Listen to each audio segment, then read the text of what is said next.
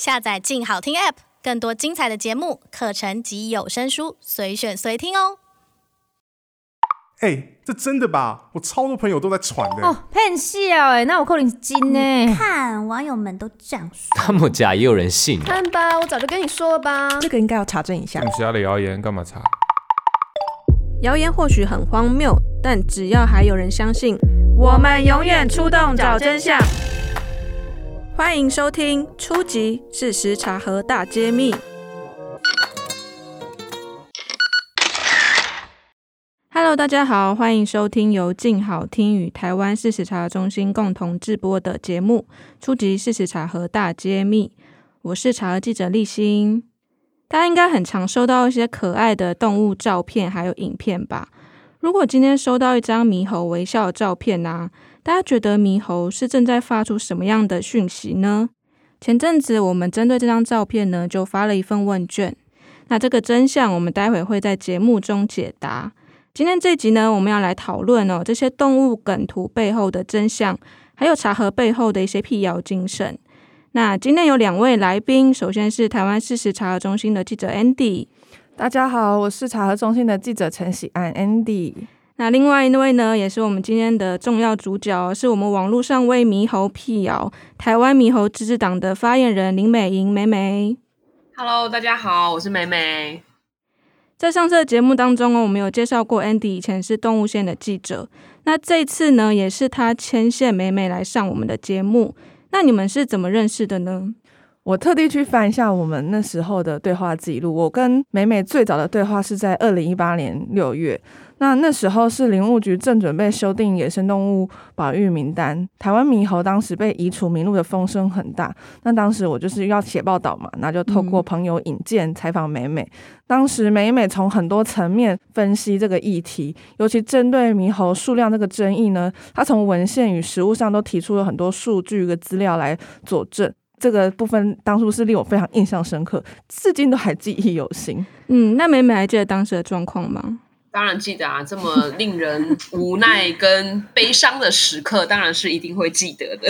对，所以美美其实长期致力于猕猴的共存嘛，也会带导览。哎，你创立的那个台湾猕猴自治党啊，也是会化身为台湾事实查猴中心，帮猕猴辟谣这样子。之前我们也有谈论到说，哎，你会取这个名字是因为看过查核中心吗？那你跟查核中心有没有什么样的一些渊源？可能听众会不知道的。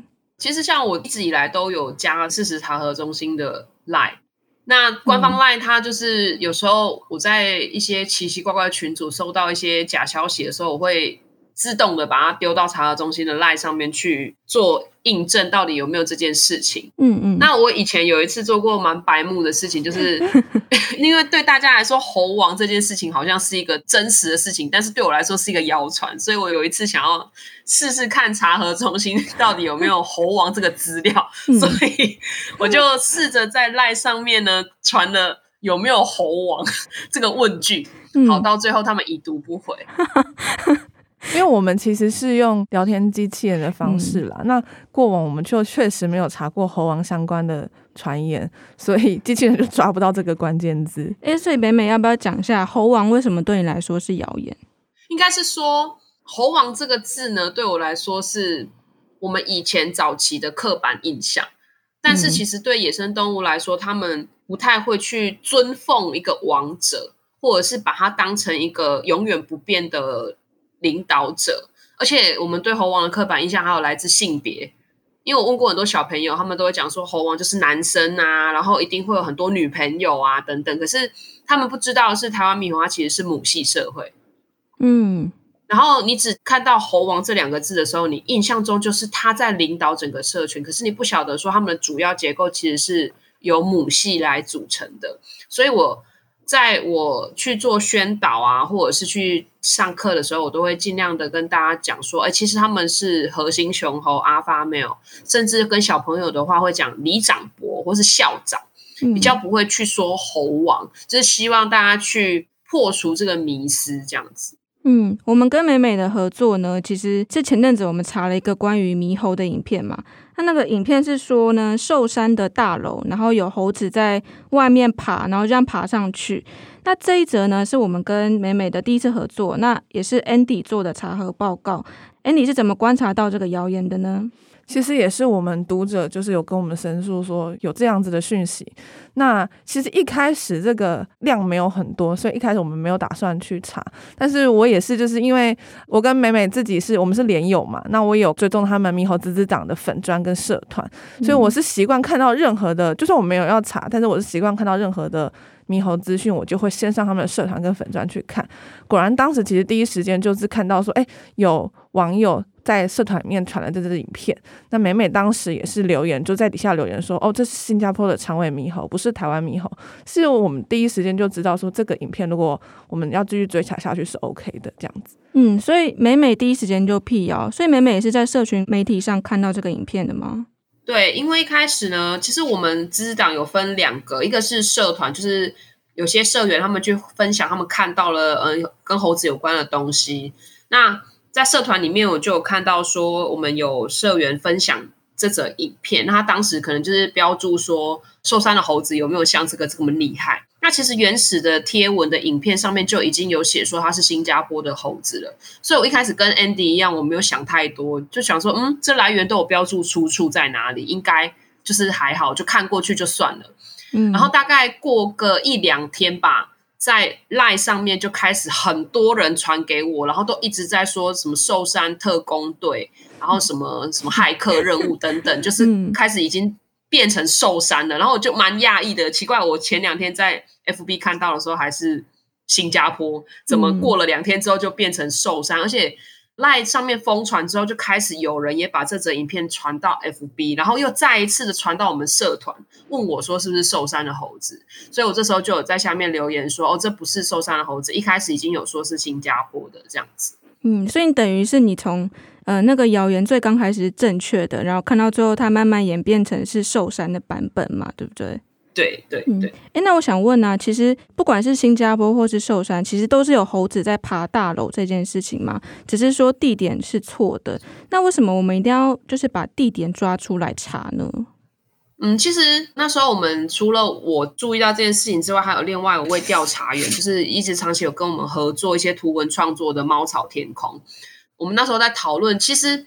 除了这个地点的问题之外，因为其实先前有一些新闻是，比如说猴子去爬中山的宿舍外墙，嗯，那可能跟这个新加坡的爬是很类似的，嗯，很多人就会误以为说他又要去入侵宿舍或等等，就会造成一个感觉比较负面的印象，所以我们那时候才想说要把这件事情去做一个澄清。嗯，所以会岂会让大家又误会说，就是又是发生在高雄这样？诶，那我想问啊，为什么每次不管什么影片，大家都会去扯到是寿山呢、啊？寿山它的地理环境为什么会让大家有这样的联想？应该是说寿山算是台湾猕猴这个物种最有名的地方。之前我有看过环境资讯中心他们去做一个新闻热点的分析。在全台湾的猕猴新闻热点来说，寿山的新闻热点也都是比较高的，所以可能就是因为这样，大家只要一看到猴子，马上联想就是寿山。嗯，那查猴中心呢，一直其实就是帮猕猴辟谣嘛。那想问美美说，有没有另外一个你印象比较深刻的案例呢？就是一开始像这种爬大楼，然后误传说是寿山的，还有就是香港的九龙那边，它其实是拍摄到两群猴子，它在。争吵，那当时被传到赖上面的时候是讲说，FB 也有，然后赖也有，都说这两个猴子在争地盘，然后是寿山的猴子，说什么两群为了争地盘大打出手。那其实当时呢，这个原始贴文呢是在香港九龙那边有一个金山郊野公园，他们那边有当时因为历史的关系，有一些饲育一些恒河猕猴在那边吃他们一种有毒植物叫马钱。嗯，那后来呢，就是变成说会有饲育员去喂他们吃东西。那可能那个影片就是在饲育员喂食他们吃东西的时候，啊，两群为了要争取那个食物资源，所以吵架。可是这个就变成说，他们就会就是一旦看到是猴子，然后又很大两群，他们就开始误传说是寿山的猴子。然后有时候留言还会讲说什么好凶啊，好恐怖哦，等等之类的。嗯，诶，那猴子猕猴他们会有这种争地盘的概念吗？其实对他们来说，他们不是地盘。像我之前有遇过一些比较有趣的题目，他们就说猴子会不会像狗狗一样，会用尿尿的方式做记号，然后画它的地盘。我说，其实对猴子来说，它们都是群居的动物，而且它们是看活动范围的。嗯，它大概跟人一样，就是每天我们的活动范围都会有一个比较固定的地方，然后猴子是根据每个季节的活动范围会有不一样，因为吃的东西会不同。嗯，那你当然寿山就这么大一块地方啊，A 群跟 B 群它可能都是走类似的路，不可能说，哎，你今天走到跟我一样的路线，然后我就揍爆你，其实不太会会这样。嗯，所以他们活动范围重叠的时候不一定会吵架，通常是竞争资源，就是今天有食物，像香港那个，他们今天有食物诱因，所以他们为了食物吵架，或者是山上某个果实优势的时候，像野生龙眼在大量产出的时候，他们可能为了要吃这个野生的龙眼，也会吵架。他们其实争吵的方式有很多原因，绝对不是说只有说，哎，我们要争地盘。其实地盘不是他们主要会在意的点，这样子。嗯，这个有点像是我们人自己去想象，好像动物就是会争地盘这样子。对，然后推广猕猴其实有很多种方式，像你有做导览嘛，对不对？嗯。那你觉得辟谣跟这种就是亲自去带，或者是说发一些科普文啊，做研究，你觉得这跟其他的方式的差别在哪？其实像带导览或是我们去做宣导，大部分都是我讲什么，然后下面的小朋友听什么，团员听什么，这样子都是我去提供他们。可是像辟谣这种事情，就是你的受众都是可能不知道你的，或者是他们就是相信这个谣言的人，所以在讲的方式可能会有不一样，然后需要花比较多的时间去查证这些。比如说像来源啊、资讯啊等等，而且还有一个及时性的问题。嗯，像我们一开始知道那个查喉中心的爬大楼的新闻，我本来一开始也是想说，我留着隔天再发好了。但是已经传播的太踊跃了，我一时之间我的 LINE 已经被挤爆这个讯息，我想说不行，我当下就一定要发文。就我们其实上次呢有问听众啊，大家看到猕猴微笑的时候，会觉得猕猴是在发什么样的讯息？那其实有个听众他回答的还蛮蛮有趣的，他说他曾经在爬那个柴山的时候啊，他就被一个猴子从背后就摸了屁股一把。然后他转头的时候，跟那个猴子四目相接，然后那个猴子就对他做了一个嘴脸，那个嘴脸就是猕猴微笑的样子。那他说他很想知道，就是这个猕猴他到底在想什么？那美美可以为这位听众解释一下吗？其实我不太确定他当时被摸屁股到底发生什么事，但是我觉得他可能只是误触误触了他的屁股。你说猴子误触他的屁股？对对对对对，然后。忽然发现自己不小心摸到人类，所以他一转头，他就对他露出这个微笑表情，其实是害怕的意思。哦，所以微笑是害怕的意思吗？对，其实猴子有分两种露齿，因为我发现茶核中心在 po 文在粉丝团的时候，下面很多人留言说露齿是威吓、是恐吓、是怎么样。但是其实呢，猴子露齿分两种，嗯、第一种就是像你们刚刚说微笑，它的嘴型是一这样子扩开来，平平的这种。嗯这个叫做紧张跟害怕。好、如果你看他嘴巴张的很大，张成 O 型嘴这么大的，这个才叫做威吓。哦，所以还分两种就是了。对，会分两种。它虽然都是露牙齿，但是其实给你的那种情绪是不一样的。所以这位听众他遇到猴子摸屁股，他其实是可能不小心碰到你，然后他很紧张，想呃我怎么摸到人的屁股？然后你一转头看他，他就很惊吓，然后就说对不起，对不起，然后赶快跟你表示他很害怕这样子。诶，那我们碰到猴子他这样微笑，就是一字形的，我们应该要人类应该要怎么办呢？其实不管是碰到你威吓，好猴子威吓你，还是碰到他跟你一这样子，就是不要看他。嗯。有些人说不要直视猴子，其实我觉得这也有一点点谣言，因为很多人说直视猴子是挑衅，嗯嗯。可是我有点疑惑，这这个传言就是啊，猴子每天他们都是互相直视啊，他们如果都觉得对方在挑衅，不就每天都一直打架？嗯，对。我我有点疑惑，为什么会有这个传言？有些动物来说，你直视它，可能真的会造成它紧张跟窘迫，可是对猴子来说。只有在他，比如说他真的害怕你，哦，他很看起来很焦虑，嗯，或者是他在威吓你的时候，不要看他就好了。你平常如果像我们上山做观察，嗯，或者是他们自己平常在互相社群互动，他们互相直视是没有问题的。像这个微笑的照片跟我们之前有看过一个很有名的，就是印尼的黑冠猴，它有一张很有名的照片，就是它在自拍。嗯，当时被很多人疯传说这只猴子在自拍，然后摄影师也在叙述说他当时在拍摄的时候，很像是猴子在自拍拍下来的。但是其实你去比较，嗯，猴子台湾猕猴的微笑照跟这个印尼黑冠猴的这张自拍照，你看了就知道，其实印尼那个猴子它也是在害怕。嗯，所以它是在害怕那个相机吗？他可能从相机的镜头反射看到他自己，就是觉得新奇，然后害怕这样吗？不是，他觉得哎，里面是不是有别的猴子？怎么那么奇怪？还是有猴子被关在那个机器里面？嗯嗯嗯嗯嗯，所以他才表示说他很害怕。但是我们就是误以为哦，他在笑，所以他有他自己拍这张他在笑的照片，其实不是。我们在问听众的时候啊，其实有五十四趴的听众说，哎，他们其实知道猕猴微笑其实是有点在害怕跟焦虑的，但是有十二趴的听众他们并不知道那是什么意思。那有个听众他的留言，我觉得蛮有趣的。他说，动物的表情其实是跟人类不同的嘛，我们不要自己用自己的角度去猜测。那他还说，就是无论是什么样的表情，都不要主动靠近野生动物。那这些听众的反应是对的吗？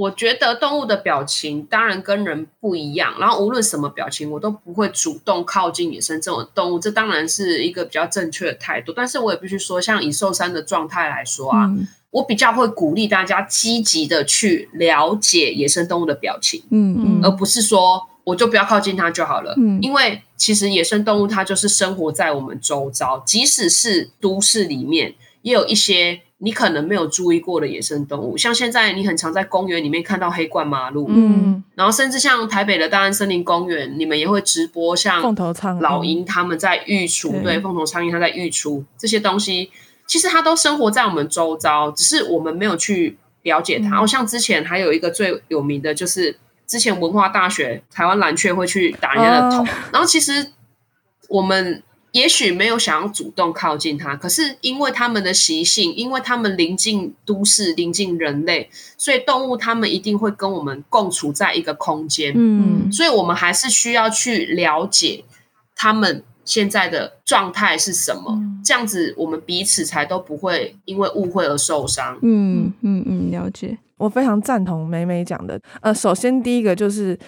无论它是什么表情，不要靠近野生动物，这是个正确的观念。但是像我们在都市中，可能像你去公园好了，嗯、像你可能根本没有注意到那边有台湾蓝雀，但是它的习性就是他们在育雏季的时候会比较激动，然后就是比较警戒，所以这时候他们可能会来攻击你。那这个时候，其实我们人类比起你去害怕或去反击它，其实就是要了解，然后我们这样去避免。像我记得台北市动保处他们就会在有台湾蓝雀的公园去贴告示说提醒大家注意，那甚至是你可以绕路这样子。嗯嗯像大家觉得在猕猴微笑这一点呢、啊，我们会觉得猕猴在笑是用人类的角度去去诠释它这个表情。其实这是一个人类同理心的展现，我觉得是人类非常棒，也非常不同其他动物，也是我们的一个特点。但是这个东西有好有坏，就是如果我们过度以人类的角度去诠释，你在缺乏了解的情况下，用人类的同理心去同理其他动物，把太把其他动物拟人化，那反而对动物造成伤害。嗯、举一个大家比较可以了解的例子，就是我们养宠物，很多人会给宠物吃很炸鸡啊什么的，嗯、那这种东西其实是对猫狗来说是很伤身体的。嗯、那我们应该正确去做，就是去了解它们，去认识它们，真正。知道他们的习性是什么，那他们的需求是什么？从他们的角度去看事情。嗯、那对台湾猕猴跟其他野生动物，应该是要这样。嗯，对。然后我们其实查核中心过去也会发布一些动物的查核报告啊，像是有螃蟹在写字，或者是说你在鸡前面只要画线，然后那个鸡就会被催眠这样子。我们就发问卷问听众，就是调查他们说，哎，你们看到查核中心查这些动物影片的时候的感觉是什么？然后有二十趴的听众就说：“诶，那不就是梗图吗？或者是好玩的影片？为什么我们要这么严肃的去查？”那我想问美美哦，这些动物梗图其实好像嗯，看似无伤大雅啦。那我们这么严肃的去辟谣啊，去查的意义是什么呢？其实我也是蛮爱看这些动物梗图的。嗯、我之前曾经有一次看到一个影片，因为它不止梗图啊，有时候是一些。有趣的实验短片等等。对，对，嗯，对，那我之前就看过一则影片，它是说你用红色的胶带或是各式各样的胶带把地上圈一个圆圈，然后、嗯、然后猫咪在里面不敢出来。嗯。我想说，哇，太神奇了吧！然后我就弄了，结果我家猫咪就一嘴把它撕掉，没有人要理我。我家猫咪连撕都不撕，它直接无视地上的圈圈呢。然后那个就没用的，没用啊。然后我在地上弄了很多，浪费我一堆纸胶带。然后还有就是，像之前还有一个实验是说猫咪会怕小黄瓜，所以就把像大黄瓜、小黄瓜，那是国外传的剪辑影片，然后它就很多里面就是很多饲主，他就把。小黄瓜跟大黄瓜就是偷偷放在猫咪屁股后面，然后猫咪一转头看到是吓到，然后就是会惊慌失措，会乱飞。嗯嗯、那我看到很多人当时对这个影片的反应是觉得很好笑，然后说他也要去尝试，甚至国内有非常多网红他们也去做了类似的测试。但是其实我当下看到的是那些猫咪惊慌失措的样子，嗯，嗯就是他可能怕的不是小黄瓜，他可能是因为他突然出现一个东西后面一个。对不知名的东西看到吓到了，可是当下的事主他们看到这个影片的反应只是觉得好玩，他没有去想到猫咪的当时焦虑或是紧张的心情。嗯、那你不能难保说这样子的模仿动作会不会对这些动物造成什么伤害？可是我反过来问啊，就是其实像梗图或者是那种好玩的影片，它有些时候它也并没有对动物造成实际的伤害啊。那我们在传的时候，如果只是好玩，那为什么不行呢？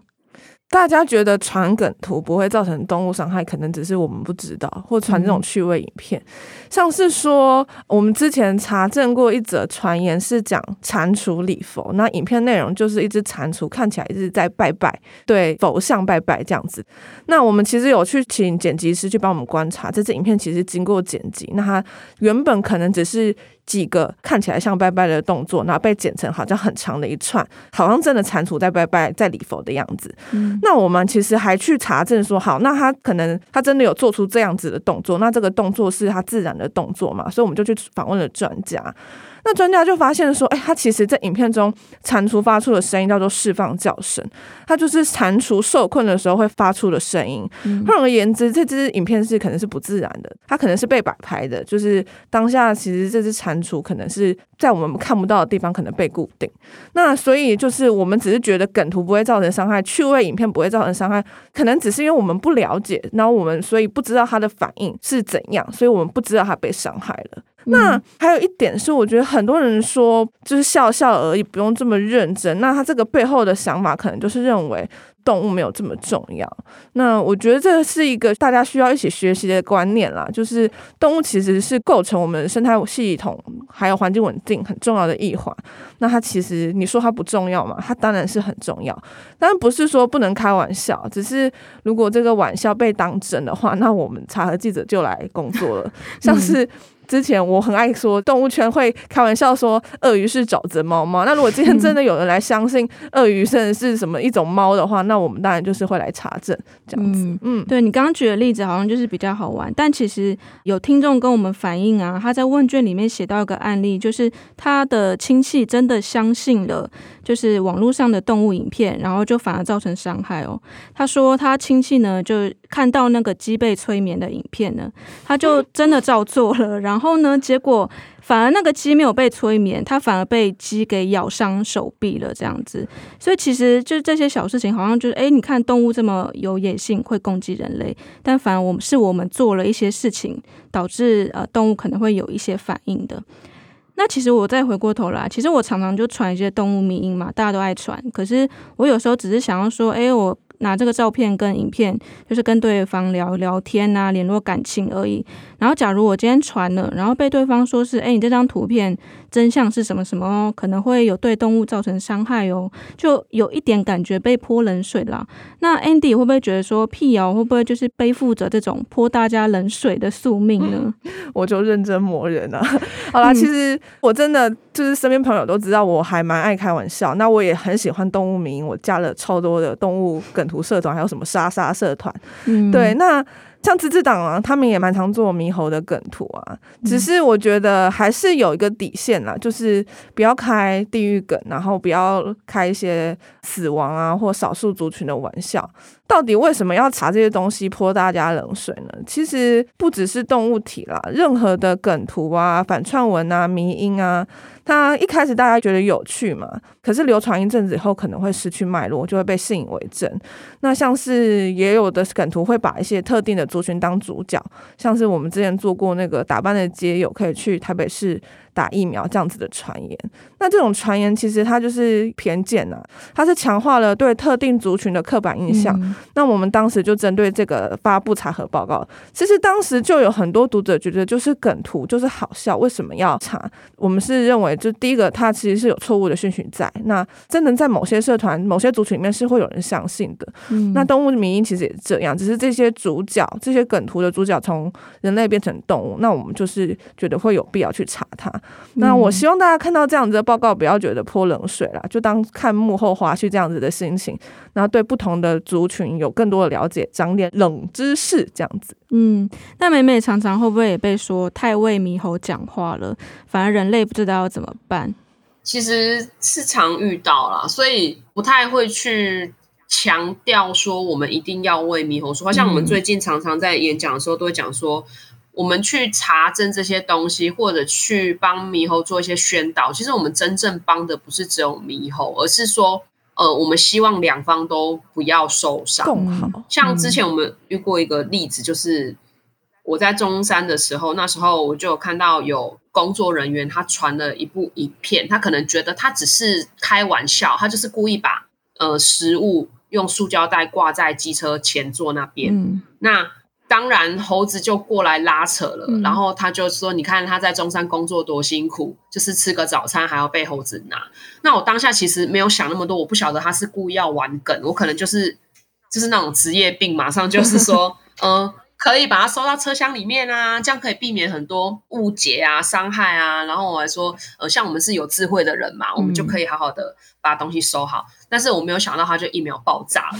他就说：“你的意思是我没有智慧吗？”然后就是 就很生气。嗯、然后很生气之外呢，他也就是说，他就是想要开个玩笑，他就想要做一个日常生活的梗，不行吗？嗯、等等，其实不是不行。我们大家都会开玩笑，大家都有幽默感。可是当这个幽默感你会造成动物或是一个对方的负面印象，或是让别人误解说对他就是这么糟的时候，我们是不是要稍微考虑一下？嗯，对，就像我们之前小时候会开一些性别玩笑，可是我们长大了之后就知道说啊，这样会伤害到跟我们不一样的人，或者是伤害到我们的朋友，我们自然而然就会少开这样子的玩笑。嗯，所以。其实茶和不是要为了泼大家冷水，只是为了想要让大家彼此之间不要受到互相伤害这样子。嗯，同样的问题想问 Andy，因为我们在查核中心在发布查核报告的时候，一定都会想说啊，这个出去要被大家笑啦，要被大家骂啦，说我们怎么又在查这些无聊的动物影片？Andy，你会觉得那我们还是要查的，后面的意义到底是什么？就像我们节目开场一样啊，就是查核中心的精神就是，只要有读者想知道，那我们就会出击。我是觉得这个世界上已经很多人在做开玩笑、取乐别人的工作了，我们就来做把大家拉回现实的工作。那如果会被说是认真磨人，我是我是无所谓啦。对，有一种认真磨人，就让我们来当就好了啦。嗯、那其实刚刚美美跟 Andy 有提到，并不是说，哎，大家就不要传梗图哦，这个有点违反人性啦。因为幽默感还是很重要啊，嗯、大家还是可以传这个，然后来联络大家的感情。重要的是，我们要知道说，哎，我们不了解的这些动物，它的知识是什么？那我们这样才有办法，真的可以跟他们一起相处嘛，才能达到共存。其实我觉得动物的梗图还是可以做。就像很多人会开玩笑说，吉娃娃看起来就是很白目、很很好笑、嗯、等等。也许你可以用这种比较有趣的方式，像还有微笑猫猫。虽然我们没有办法知道它到底是不是真的有相关疾病，还是它是被 P 图的。嗯你看起来觉得心情愉悦，然后没有伤害到任何人、嗯、任何动物，我觉得都是可以传的、啊。这些这些梗图，我觉得都很棒啊，嗯、不一定要非得用戏谑的或是嘲讽的方式才可以被作为一个好笑的梗嘛，对不对？对，像我们知党也常常去做一些猕猴的梗，嗯，像他们选举的时候，我们也会用猕猴来当选举人等等。嗯，对啊，所以其实我觉得梗图都还是可以传，只是我们尽量的去再想深一点点，不要去伤害到别人，这样子。嗯，就是在不要伤害到对方的一个前提之下，其实大家就可以自由的做这些梗图。好，那我们今天就谢谢美美还有 Andy 来到节目中跟大家分享。那听众朋友如果有任何想法，也可以到查核中心的 IG 跟我们分享哦。感谢大家的收听，也请持续锁定由静好听与台湾事实查中心共同制播的节目《初级！事实查核大揭秘》。我们下次再见喽，拜拜，拜拜，拜拜。想听爱听，就在静好听。